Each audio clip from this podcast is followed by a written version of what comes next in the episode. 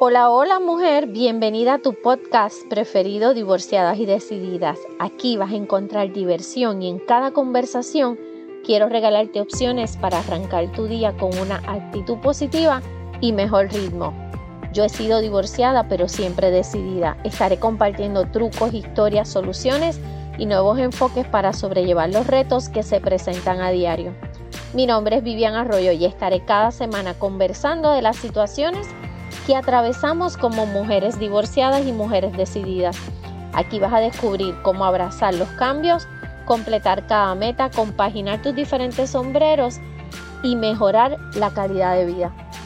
Asimismo, entender y atender altas y bajas que puedes encontrarte con tu querida socia. Y tú, que tienes hijos, descubrirás mejores maneras para ser asertiva con ellos. Asimismo, reaprender a tomar decisiones y mega necesario diseñar tu próxima relación de pareja.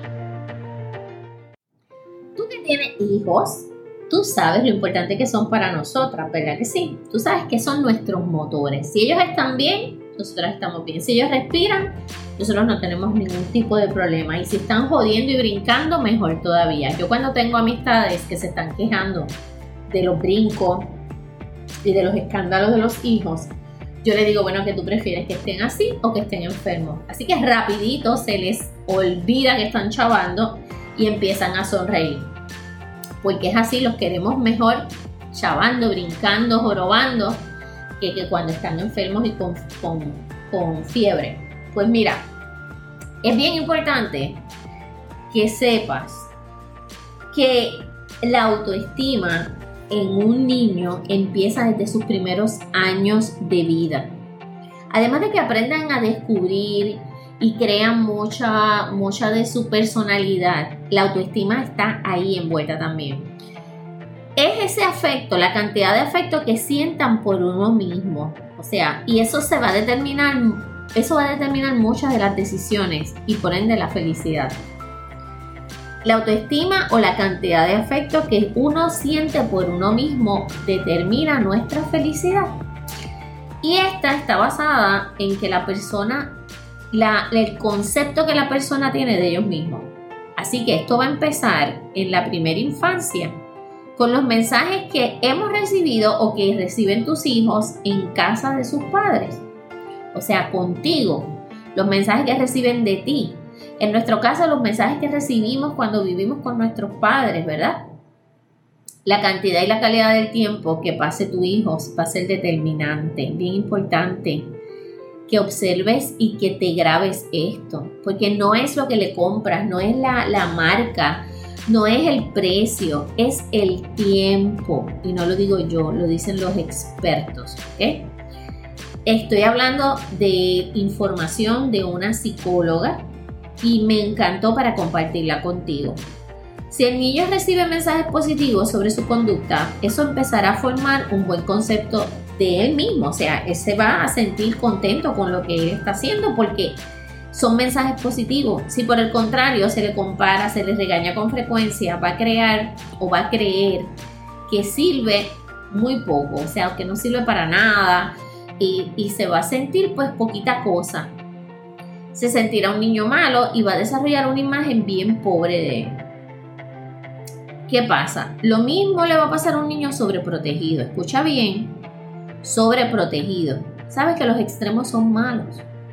Quien recibe mensajes constantes de minusvalía o de peligros que no va a poder manejar, pasar el tiempo con los hijos uno a uno es clave para formar una buena estima. O sea, un niño sobreprotegido que no le permiten hacer nada y que le, y que le afecta su autoestima, pues el niño va a ser eh, una persona pobre, una persona pobre en el sentido de carácter y en el sentido de tomar decisiones. Nada que haga sentir más importante a un menor que sus padres quieran estar con él. Un espacio para compartir con ellos contribuye a sentirse reconocidos y aprobados. Esto de manera positiva reafirma un buen autoconcepto y por lo tanto una buena autoestima de ellos mismos. Así que si tu hijo siente que algo anda mal, valide esa sensación y nunca le oculte la verdad. Nunca, aunque, aunque nunca le ocultes la verdad, aunque esta sea terrible. Eso sí, va a depender de la edad que, te, que tiene, a veces vas a tener que suavizar ciertas realidades, ya que el niño o el menor no tiene la experiencia suficiente para asimilarlas y manejarlas. A veces somos, yo he visto casos, yo mismo estaba escuchando un caso en la radio eh, de la ex de un famoso y cómo usa sus hijas para enviar mensajes o para estar negociando con eh, la persona, eh, haciendo live todo el tiempo y poniendo a las niñas en, en, la palestra pública, o sea, innecesario. Si tú tienes problemas con el papá, es con el papá. Deja a tus hijas, a tus hijos fuera. La autoestima se va a formar día a día porque son pequeñas decisiones que va a tomar ese niño sobre sí mismo en el diario vivir. Y nosotros los padres tenemos una influencia bien poderosa, pero también la tienen los compañeros de escuela y en especial los profesores y maestros. Tenemos que estar bien pendientes cómo los maestros le hablan a nuestros hijos, qué tipo de maestros son, cuánta paciencia tienen, eh, cuál es el estilo de educación que tienen. O sea, tenemos que estar pendientes, tenemos que involucrarnos también en, en los alrededores de nuestros hijos. Así que la autoestima es esencial para ser feliz. Se van a encontrar en riesgo de desarrollar una autoestima pobre esos niños con problemas escolares o con impedimentos físicos, obviamente. Porque lo mismo les puede pasar al que le dicen gordito o al niño que tiene algo diferente a los demás. Tenemos que enseñar a nuestros hijos a valorar la diversidad. Somos diferentes. Eh, desde el que tiene peca, el que no tiene un brazo, una piernita, el que habla diferente. Eh, es importante que lo veamos normal. O sea, que cuando un niño señala a un niño en silla de rueda, se le explique y se le cree la compasión, se le desarrolle la compasión por esas otras personas que están alrededor de ellos. ¿ok? Hay que incentivar los talentos que tiene tu hijo y haciendo énfasis en sus fortalezas, hay muy buenas probabilidades de que empiece a quererse y a sentirse triunfador. Queremos niños que se quieran bien, que sepan cuidarse, pero no queremos niños narcisistas y autocentrados, que solo puedan pensar en sí mismos, ¿está bien? Ojo, por esto es bien importante que nuestros mensajes sean equilibrados y certeros, no basados en mentiras o en un entorno donde ese niño o esa niña se crea como un pequeño rey y que termina por creer que todo lo puede y que todo lo, va a lograr y que todo lo hacen por él.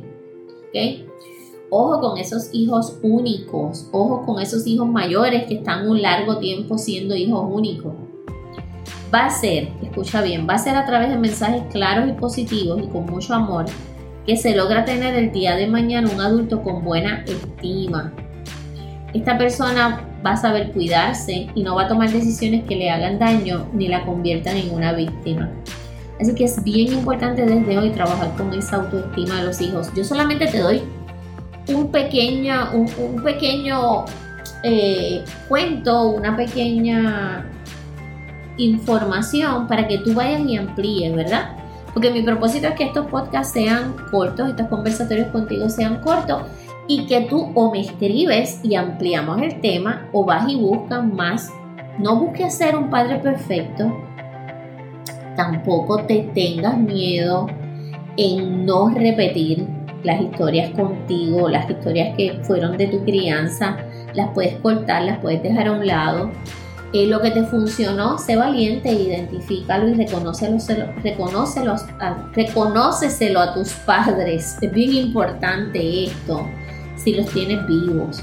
Y si no los tienes vivos, pues también envíale mensaje, conecta con ellos, habla con ellos, porque siempre van a estar pendientes a ti y tú lo sabes.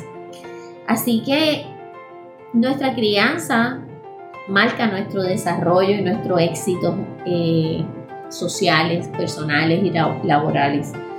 Nuestra crianza influye mucho en nosotros con el tiempo. Y si en algún momento tú te sientes eh, con la capacidad, con la, el ánimo de evaluar cómo fue tu, tu crianza, revísala, pero no le eches culpas a tus padres, porque ellos hicieron lo más que pudieron con lo que tenían a la mano en ese momento. O sea, si tú puedes identificar unas deficiencias, pues entonces tú puedes trabajar contigo y mejorarlas. ¿ok? No seas ese adulto eh, que en un mañana se convierte en una víctima, ¿sabes? Sé ese adulto que hoy puede reconocer lo que no tuvo en su crianza, sin embargo puede fortalecerse y mejorar en la crianza que le ofrece a los suyos. Nada, te quiero y te veo, te escucho y te siento la próxima semana. Gracias por estar aquí, gracias por compartir conmigo un domingo más, por tener estos, estos ratitos para ti y yo espero ver que esta información y todas las que están en la página del podcast tú las puedas aprovechar y escuchar cuantas veces tú quieras. ¿Estamos? Recuerda que la autoestima es esencial para ser feliz. Bye. Gracias por haberte quedado aquí hablando conmigo hoy. En las notas voy a dejar los links para que puedas escribirme o si tienes alguna pregunta o algún tema que sugerir, sabes que no admito timidez. Si te gustó, comparte el episodio en tus redes, envíalo al chat de tus amigas divorciadas y decididas y puedes dejarme una notita tuya aquí. Nos queda mucho por compartir. Pórtate como te dé la gana, pero por favor usa mascarilla. Voy a estar súper feliz de volver a hablar contigo la próxima semana. Lindo día. Bye.